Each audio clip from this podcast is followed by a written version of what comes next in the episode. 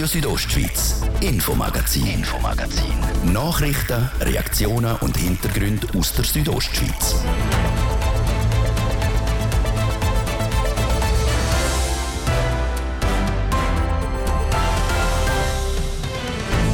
Es war ein aufregendes Jahr für die Rätischbahn. Zum einen sind noch nie so viele Leute mit dem Zug gereist wie heuer, zum anderen hat es Haufen Herausforderungen gegeben. Klar, Personalmangel hört man mittlerweile fast jeden Tag von einer Bude oder einer anderen Institution und betrifft auch die RHB. Die Natur hat der RHB aber auch gefordert. Und das gerade mehrfach, sagt der RHB-Direktor Renato Fasciatti. Früher hat es eine Strecke betroffen, aber wir haben jetzt zweimal oder dreimal eine Situation gehabt, wo mehrere Strecken gleichzeitig außer Betrieb sind. Ein Überblick über die Brennpunkte bei der Rätischen Bahn im Jahr 2023 gibt es jetzt. Mein Name ist Dies Fritschi. Ich wünsche einen guten Abend. Ein Wechselbad von den. So beschreibt die Rätische Bahn das Jahr 2023. Auf der einen Seite steuert das Unternehmen auf ein Rekordergebnis zu, andererseits macht vor allem der Arbeitskräftemangel der RHB Kopfweh. Manuela Meule hat mit dem RHB-Direktor Renato Fasciatti auf das vergangene Jahr zurückgeschaut. Um auf 2023 von Rätischer Bahn zurückzuschauen, habe ich einen Blick in unser Archiv geworfen und ein paar Themen von RHB herausgesucht, die heute Schlagzeilen gemacht haben. Angefangen natürlich bei letzter Jahresmedienkonferenz. Damals hat der RHB einen Millionengewinn gemacht und heuer sieht das Ergebnis laut dem Direktor Renato Fasciatti so gerne noch besser aus. Wir werden äh, den Überschuss, den wir im letzten Jahr gemacht haben, sogar noch weit übertreffen. Die äh, große Nachfragesteigerung, insbesondere im Personenverkehr, aber auch in den anderen Geschäftsfeldern, werden dazu führen, dass wir im Moment etwa mit einem Überschuss von rund 10 Millionen Franken rechnen. Fast 20 Prozent mehr Reisende gegenüber dem Rekordjahr 2019 sind heuer mit der RHB unterwegs gewesen. Darunter auch ein Haufen Medienschaffende, weil der Blick ins Archiv zeigt eine weitere Schlagziele. Im Juni hat es im Radio nämlich so tönt. Grosse Erleichterung heute in Brienz, Prinzauls. In der Nacht ist ein schneller Schutzstrom der Berghang abgekommen. Die Insel hat sich entleert. Die Albala-Linie von Rätisch Bahn ist gesperrt. Der Brienzer Rutsch hat die Medien und auch die RHB beschäftigt. Wir sind sehr glücklich, äh, dass äh, wir faktisch nur an einem einzigen Tag einen Unterbruch hatten aufgrund äh, von dem Feldsturz. Es hätte ganz anders können gehen. Und in dem Sinne ja, ist das fast schon ein bisschen Randnotiz, obwohl man sich im Vorfeld natürlich sehr intensiv mit der Situation auseinandergesetzt hat. Bleiben wir eigentlich gerade beim Thema, was unsere Berichterstattung eigentlich prägt. Es sind diverse Unwetterstrecken, Unterbrüche. Zuletzt zum Beispiel gerade Bernina mit dem Erdrutsch oder auch der riesen Klapp den es gegeben hat. Ist da 2023 ein außergewöhnliches Jahr gewesen? Wir dürfen wirklich sagen, dass wir sehr viele Naturereignisse hatten, äh, vor allem auch über das ganze Streckennetz. Früher sind es vielfach hat eine Strecke betroffen, aber wir haben jetzt zweimal oder dreimal eine Situation gehabt, wo mehrere Strecken gleichzeitig außer Betrieb sind. Das hat äh, natürlich unser Personal massiv gefordert. Das, äh, es ist auch in Bezug auf Kundeninformation ist es sehr anspruchsvoll gewesen. Und ja, von dort her ist das Jahr sicher eines von denen, wo, wo uns sehr stark gefordert hat. Nicht nur durch das ist das Personal gefordert gewesen, sie haben auch einen Haufen mehr arbeiten müssen. 2023 hat es auch folgende Schlagziele gegeben. Der RHB fehlt es an Personal. Oder Rätische Bahn zahlt Personal 600 Franken extra für Einsätze an freien Tagen. Und an dieser Situation hat sich bis Ende Jahr nicht viel bessert, wie Renato Fasciatti sagt. Es fehlen uns aktuell etwa zwölf Lokführende. Und das führt dazu, dass die Bestehenden mehr arbeiten müssen, dass wir mehr Überzeit generieren Und da haben wir jetzt Massnahmen treffen zum Schutz von unseren Mitarbeitenden. Die Massnahmen sind äh, beispielsweise, dass wir äh, leider jetzt äh, im nächsten Winter auf touristische Fahrten wie Schlitatan oder wie Vollmondfahrten müssen um da weniger Stunden fürs Lokpersonal zu haben. Äh, wir haben aber eine erweiterte Massnahmen im Moment in Erarbeitung, die dann nach der Wintersaison werden in Kraft treten. Können Sie da bitte ausführen, wie die könnten aussehen? Das sind Massnahmen wie beispielsweise, dass wir früher am Abend einen Bahnersatzbus äh, einsetzen, aber vor allem Massnahmen, die möglichst wenig Einfluss haben auf unsere Fahrgäste, wie beispielsweise, dass wir auf einer Strecke, wo sich in kurzer Zeit zwei Züge nachfahren, dass wir nur einen Zug schicken und dass dann halt die einen Leute umsteigen auf der anderen. Neben dem Dauerbrennerpersonal sind auch die RHB-Bahnhöfe immer wieder im Fokus. Gewesen. Bis Ende Jahr hätten nämlich alle sollen per Gesetz behindertengerecht ausgebaut sein. Das Ziel hat die RHB verfehlt. Etwa die Hälfte sind bisher behindertengerecht. Jetzt werden jedes Jahr äh, zusätzliche mittlere und kleinere Bahnhöfe dazukommen. Was wichtig ist, ist, dass wir ab Neujahr werden den äh, Ersatzdienst auch können anbieten dass äh, bei Bahnhöfen, wo man nicht autonom ein- und aussteigen kann, dass man dort eine Beihilfe kriegt oder dass man dann auch mit einem anderen Fahrzeug dort hinkommt, damit sich die mobilitätseingeschränkten Personen können frei bewegen können. Und damit sind wir auch schon am Ende des Jahres und zwar beim Fahrplanwechsel angekommen. Und das ist gut angelaufen, so der Renato Fasciatti. Die definitiven Zahlen gibt die RHB dann im Frühling bekannt.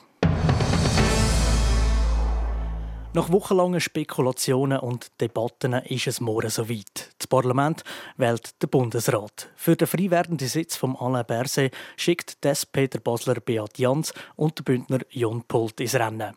Was die Bündner Politikerinnen und Politiker zur Kandidatur von Jon Pult sagen, Zarina von Wiesenfloh mit der Übersicht mit den verschiedenen Stimmen. Wer sitzt die nächsten vier Jahre für die SP im Bundesrat? Der Beat Jans oder der Jon Pult? Das kann nur der National- und Ständerat entscheiden. Grossrätinnen und Grossräte haben hier kein Stimmrecht.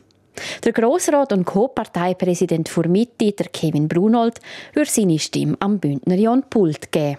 Es ist natürlich von Vorteil für den Kanton Graubünden, wenn man gerade einen direkten Draht hat zum Bundesrat, äh, weil es gibt immer wieder Themen, die vor allem Bergkantone auch platzieren müssen und äh, das hilft sehr, wenn dann auch ein Bündner direkt am Tisch sitzt, wo es verhandelt und beschlossen wird. Sein Parteikollege Martin Gandines ist Nationalrat und darum wahlberechtigt.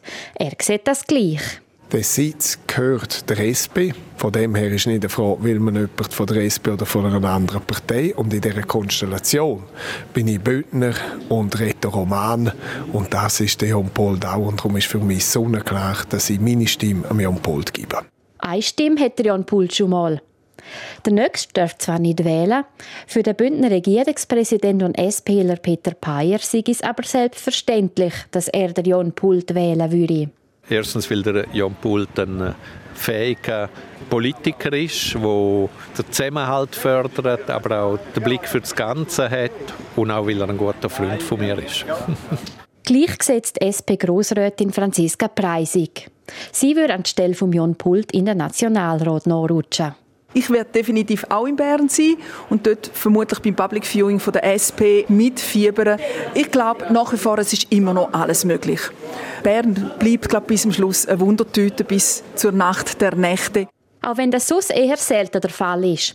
Bezüglich am Jon Pult sind sich Bündner Mitglieder für SP und SVP einig.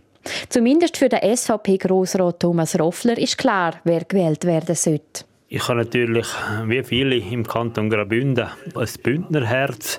Demzufolge steht mir die Kandidatur von Jon Pult näher als die von Beat Jans. Und ich glaube auch, als Bündner soll man herstehen und sagen, wenn es darum geht, ob ein Bündner oder ein Baselstädter, dass man ein Bündner will. Ein bisschen anders sieht das der SVP-Nationalrat Roman Hug. Er setzt bei der Bundesratswahl andere Prioritäten. Mich interessiert natürlich nicht in erster Linie die Herkunft von einer Person, die in den Bundesrat geht, sondern mir geht es darum, dort die Person politische Inhalte unterstützen und Positionen, die für unseren Kanton wichtig sind. Und da möchte ich vom Herrn Pohl schon noch wissen, ob er wirklich zu einer Randregion und Bergregion Kanton steht, wie das Graubünden ist. Und ich glaube, es wäre ein bisschen komisch, wenn ich da, bevor ich die Leute genau angelost und studiert hätte, mir schon ein Urteil erlaubt hätte. Der Roman Hug sitzt im Nationalrat und hat das Mitspracherecht. Wem er schlussendlich seine Stimme geben wird, ist noch nicht klar. Dafür ist es bei den Bündner in der FDP klar. Der Parteipräsident Bruno Klaus und der Fraktionschef Christoph Kuhni wären auf der Seite vom Bündner, auch wenn sie nicht wahlberechtigt sind. Das ist ja so, dass die Zauberformel gilt und der Platz gehört einem SPler, dann würde ich als Bündner den Bündner SPler wählen. Politisch sind wir nicht immer auf der gleichen Ebene gewesen. Wir ihn natürlich trotzdem unterstützen, weil er ein Bündner ist. Weil ich einfach glaube, dass das uns würde etwas nützen, wenn wir da einen direkten Draht auf Bern hätten. Und ich glaube, er könnte das, aber ob es am Schluss klappen kommt, das werden wir nicht sehen. In einem sind sich alle befragten Bündner Politikerinnen und Politiker einig. Die Wahrscheinlichkeit, dass der Jon Pult in den Bundesrat gewählt wird, steht 50 zu 50. Wer morgen für die SP das Rennen macht, ob der Jon Pult oder der Beat Jans, da sind sich also auch die Politikerinnen und Politiker nicht sicher. sicher ist. Vorausgesetzt, der Jon Pult würde in den Bundesrat gewählt, dann hätte das in Graubünden Konsequenzen für die SP-Grossrätin Franziska Preisig.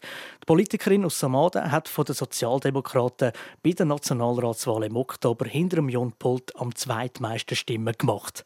Knapp 10.000 sind es. Sollte der Jon Pult in die Landesregierung gewählt werden, würde Franziska Preisig für ihn in den Nationalrat nachrücken.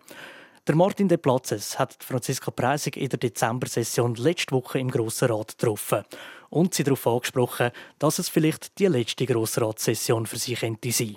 Das macht die Achterbahn, die ich schon bereits seit den Wahlen im Oktober hatte, eigentlich noch ein bisschen grösser. Jetzt in den letzten Tagen spürt man ganz fest, äh, dass das Thema omnipräsent ist, gerade auch im Grossen Rat, aber auch generell äh, und bei mir speziell. Und ja, Darum genieße ich jetzt noch jede Minute und hoffe weiter, dass es für den Jon Pult lange wird in einer Woche. Ich gehe mal schwer davon aus, Frau Preissig, Sie sind auch in Bern. Ich werde definitiv auch in Bern sein und dort vermutlich beim Public Viewing von der SP mitverfolgen und mitfiebern, wie das Wahlprozedere dann schlussendlich ausgeht. Kann ich davon ausgehen, Sie sind die letzten Tage, vor allem jetzt in der Dezember-Saison im Grossrat in Chur, auch oft angesprochen worden, es könnte die letzte Session sein im Bündner Parlament und dann geht es weiter in Bern? Ja, das bin ich definitiv. Und äh, wie gesagt, das hat das Gefühl nicht wirklich beruhigt. das Achterbahnfahren zwischen hm, es langt oder es langt nicht oder äh, all das, was man jetzt auch in der Presse erfährt, das erfahrt natürlich auch ich. Und noch ein bisschen enger, noch ein bisschen mehr, noch ein bisschen mehr Hintergrundwissen. Und darum äh, die Spannung steigt, ja.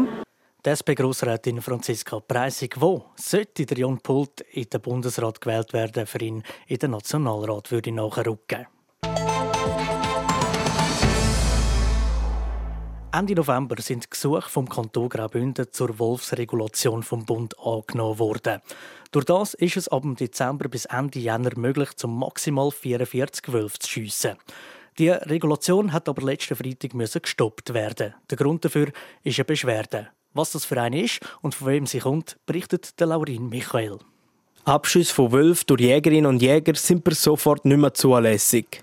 Das hat das Amt für Jagd und Fischerei am vergangenen Freitag mitteilt. Der Grund für den Stopp ist eine Beschwerde von Naturschutzorganisationen, unter anderem am WWF und Pro Natura. Die Projektleiterin Jagdpolitik und Wildtier bei Pro Natura, Zara Wehrli, erklärt den Inhalt der Beschwerde auch so. Also gemäß dem neu geltenden Jagdgesetz muss ähm, für die proaktive Wolfsregulierung ja ein klarer Bezug zu plausiblem grossem Schaden ähm, vorhanden sein und die gerissenen Nutztiere, das müssen geschützte Nutztiere gewesen sein, also die zumutbar geschützt sind. Und es dürfen auch die lokalen Wolfsbestände durch den Eingriff nicht gefördert werden und die Tötung von ganzen Rudel muss die Ausnahme bleiben. Und all das ist bei den ähm, jetzt von uns angefochtenen Verfügungen einfach nicht der Fall. Und darum ist es leider nötig, dass wir gegen unverhältnismäßige Verfügungen juristisch vorgehen. Durch Beschwerden wollen die Naturschutzorganisationen vor allem bewirken, dass das Töten von einem ganzen Rudel nur die letzte Option ist, sagt Sarah Wehrli. Bevor man solche Massnahmen ergreift, müssen mildere Massnahmen ernsthaft geprüft werden und eben auch eine Interessensabwägung vorgenommen werden. Zum Beispiel mit dem wichtigen Einfluss vom Wolf auf den Wald, auf die Waldgesundheit.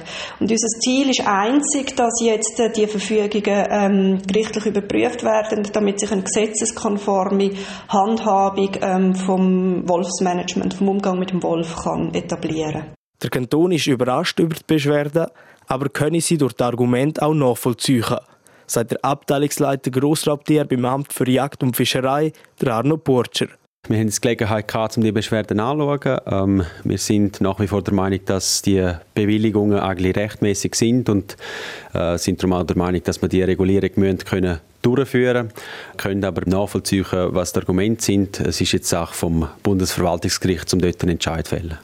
Weil die Beschwerde nur gegen Teil und nicht gegen die ganze Wolfsregulierung ist, wäre ein Stopp vor ganzer Regulation nicht nötig gewesen, so der Arno Porcher. Durch fehlende Informationen hätte das Amt für Jagd und Fischerei aber nicht können anders handeln, außer das Ganze zu stoppen. Es ist leider sehr kurz gehaltene Information die uns dann gezwungen hat, um die ganze Regulation zu stoppen. Von dem her sind wir überrascht und äh, haben jetzt wieder die Regulation in zwei Rudel können aufnehmen aber natürlich erst nach drei Tagen äh, und wir haben konkret in einer Situation haben wir äh, beispielsweise jetzt eine Gelegenheit äh, im Beverinrudel zum äh, Abschluss können äh, mit einer gewissen Wahrscheinlichkeit auch tätig, also eine gute Ausgangslage und die haben wir müssen abbrechen und das ist natürlich für uns sehr unbefriedigend.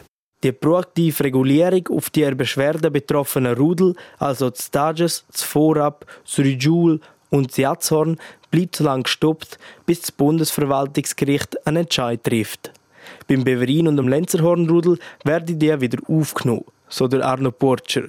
Dort fahren wir weiter wie bisher. Es ist grundsätzlich auch ein Einbezug von der Jagd äh, wieder möglich, von der Sonderjagd konkret. Und äh, bei den restlichen Regulierungen, dort wo die proaktive Regulierung jetzt gestoppt ist, dort fahren wir weiter mit der reaktiven Regulierung. Also es wird weiter reguliert, einfach im reduzierten Umfang. Die reaktive Regulierung sind die Abschlusszahlen, die noch vom Sommer und Herbst bewilligt sind. Konkret betrifft die Beschwerde die Rudels Datschas und vorab wegen dem Abschuss vom ganzen Rudel und beim Rudel Jatzhorn die Regulation der Jungtiere. Alles in allem sind es 10 Wölfe. Radio Südostschweiz, Infomagazin, Infomagazin. Nachrichten, Reaktionen und Hintergründe aus der Südostschweiz. Hauptsächlich Schweizerinnen und Schweizer verbringen ihre Winterferien in Gemeinden wie Fatz Oberfatz und Latsch Lenz. Der Biathlon-Weltcup soll das ändern. Sicher mal diese Saison. Und wenn es nach den Hotels und dem Tourismus in der Region geht, am besten auch längerfristig. Jasmin Schneider. Der erste Biathlon-Weltcup in der Schweiz findet statt. Das lockt nicht nur Athletinnen und Athleten in die Biathlon-Arena, sondern füllt auch die Hotels in der Region, wie der Philipp Vasalli sagt. Er ist CEO der Ferienregion Lenzerheide. Wir haben jetzt einen höheren Buchungsstand schon bei den Hotels, weil Teams schon früh anreisen. Wir haben einzelne Hotels, die sogar extra früher aufgetan haben, jetzt für den Weltcup. Also kurzfristig ist das ein absoluter Boost. Das zeigt sich auch beim Blick in ein Hotel. Im Hotel Schweizerhof auf der Linzer Heide zum Beispiel ist der Buchungsstand 5 bis 10 Prozent höher als sonst im normalen Dezember. Und das eben vor allem dank Leuten, die am Biathlon-Weltcup mitwirken. Für das Hotel, das sonst hauptsächlich Schweizer Gäste beherbergt, ist das aber kein Problem, wie der Gastgeber Andreas Züllig sagt. Wir haben Weltcup-Finale schon durchgeführt, wir haben die Mountainbike-WM bei uns durchgeführt, also wir sind uns an für sich gewöhnt mit so grossen Anlässen, Tour de Ski und so weiter. Also von dem her sind wir eingerichtet und können uns gut darauf einstellen, auf die Gäste. Klar haben wir sonst normalerweise Schweizer Gäste, wo wir Bedürfnisse sehr genau kennen und mit internationalen Gästen ist das ein bisschen anders, ist die Herausforderung ein bisschen grösser noch. Darum sind die Mitarbeitenden schon Anfang Dezember speziell auf die internationalen Gäste geschult worden. So sagt zum Beispiel das Essen oder auch das Morgenbuffet auf die jeweiligen Länder angepasst worden. Anders ausgesehen tut es im Hotel Kurhaus Lenzerheide. Beim Buchungsstand merkt Marco Parpan-Zollinger vom Management wegen dem Weltcup keinen Einfluss. Trotzdem hofft er auf gute Wettkampftage jedes Event, das wir haben in der Region, hoffen wir natürlich, dass es einen Erfolg gibt, weil direkt oder indirekt profitiert jeder. Wenn jetzt mal ein Event für ein Hotel nicht so stark spürbar ist, ist es nichtsdestotrotz für die Region natürlich wichtig und, und die Strategie, die wir auch fahren in der Lenzerheide. Dem schließt sich auch der Philipp Vasalli, der CEO der Ferienregion Lenzerheide, an. Und das nicht nur in dem Jahr. Er hofft, dass der Biathlon-Weltcup künftig alle zwei Jahre auf der Lenzerheide stattfindet. Biathlon ist die populärste Wintersportart zum Beispiel in Deutschland mit über 5 Millionen TV-Zuschauern pro Wettkampf. Und das ist natürlich für uns die beste Werbung langfristig, dass wir die Lenzerheide können, äh, den Deutschen präsentieren, aber auch den Skandinavier, wo äh, Biathlon dort auch extrem populär ist. Und laut Philipp Vasalli hat die Region Lenzerheide auch genug Platz für die zusätzlichen Feriengäste. Zum Beispiel in der Zeit Anfangs bis Mitte Dezember, im Januar oder auch Ende März bis Anfang April sind die Hotels bis jetzt nicht ausgelastet mit Schweizer Gästen. Ein zusätzlicher Schub für die Hotels in der Region dürfte dann auch der Biathlon WM sein. Die findet im Februar 2025 in der Biathlon Arena auf der Lenzer Heide statt.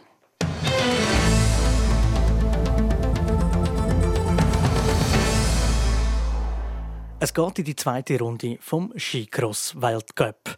Letztes Wochenende im Val Thorens hat es für das Schweizer Skicross-Team schon zwei Podestplätze gegeben. Heute Abend wird auf der beleuchteten Piste zur Rosa gefahren. Besonders für die Bündner Fahrerin Talina Gantenbei und Alex Viva wäre ein gutes Ergebnis beim Heimrennen zur Rosa sehr schön. Wie der Weltcup-Start für die beiden Bündner gegangen ist und was das Rennen in Rosa für sie bedeutet, im Beitrag von Luciano Cherry. Letzte Woche hat der Bündner Alex Viva in Val Thorens sein erstes Skicross-Rennen nach seinem Kreuzbandriss gehabt. Genau an dem Ort, wo er sich vor einem Jahr verletzt hat. Für das erste Rennen am letzten Donnerstag hat er sich nicht qualifiziert. Im zweiten hat er es dann auf der 17. Platz geschafft. Mit diesem Resultat ist der Bündner nicht zufrieden. Das Rennen war für ihn vor allem mental schwierig. Gewesen. Das sind sehr spezielle Verhältnisse. Es war eigentlich genau, genau die gleichen Verhältnisse, wie als ich mich verletzt habe während dem, während dem Rennen. Leider im ersten Rennen nicht qualifiziert gewesen, aus wettertechnischen Gründen, aber äh, für den Kopf war es schon sehr schwierig. Gewesen.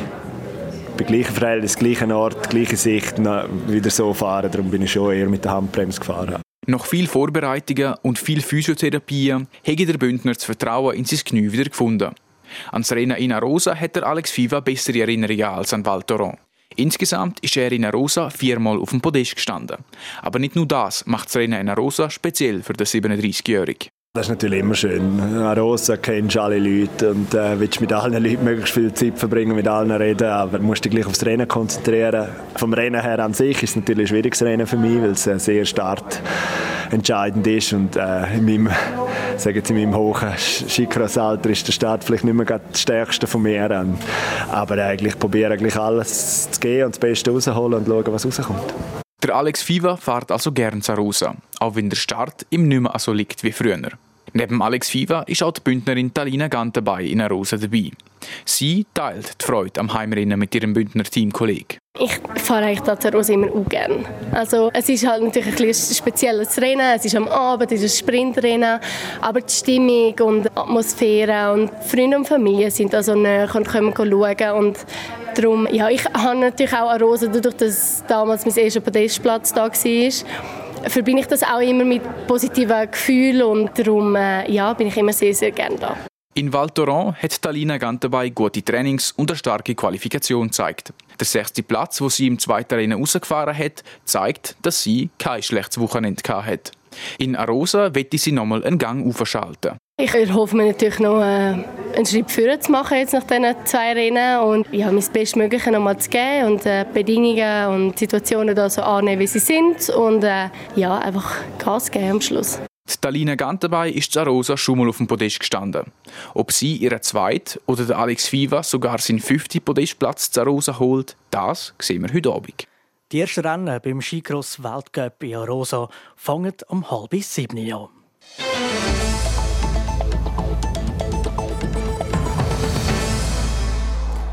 Das war es mit dem heutigen Infomagazin und ich verabschiede mich von Ihnen. Wer die ganze Sendung nochmal will hören, kann das ganz einfach machen. Entweder auf rso.ch oder überall, wo es Podcasts gibt. Mein Name ist Dies Fritschi. Ich wünsche allen zusammen ganz einen gemütlichen Abend. Radio Südostschweiz, Infomagazin, Infomagazin. Nachrichten, Reaktionen und Hintergründe aus der Südostschweiz.